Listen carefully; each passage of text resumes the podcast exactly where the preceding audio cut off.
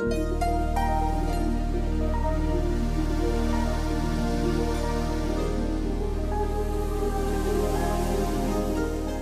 はようございます。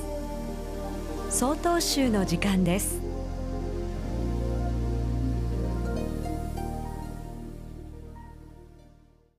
おはようございます。札幌市高尚寺早川光雄です。皆さんはお仏壇に向かってお参りされるとき両手はどうしていますか？大体の方は両手を合わせて合掌の形になっていると思います。ではなぜお参りをするときに手を合わせるのでしょうか？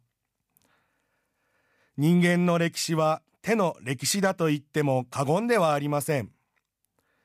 犬や猫のような動物が人間の手のようになっていたらその動物の歴史は変わっていたでしょう。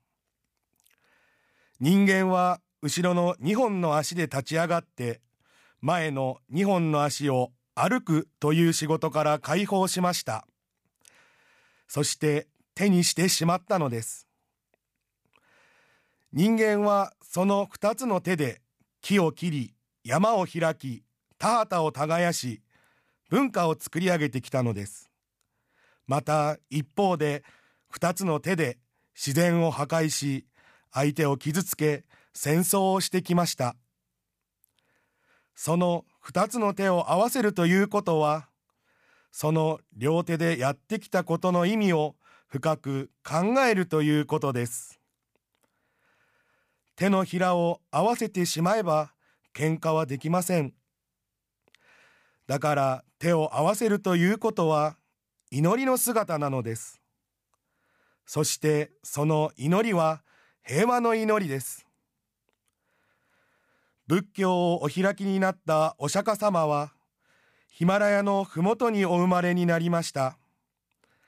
そこの人たちは朝晩、道で人に会うと合唱して、相手を敬い、相手の幸せをお互いに祈る習慣があって、今でもインドやネパールでは、みんなナマステと言いながら合唱して挨拶を交わします。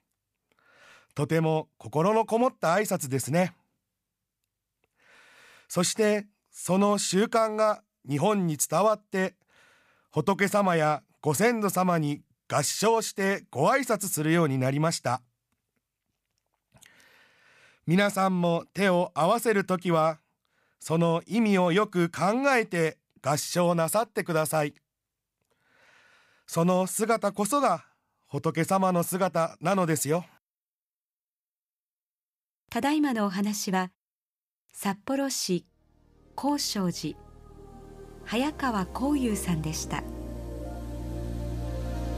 この番組に対するご意見ご感想をお寄せください郵便番号064-0807札幌市中央区南七条西4丁目。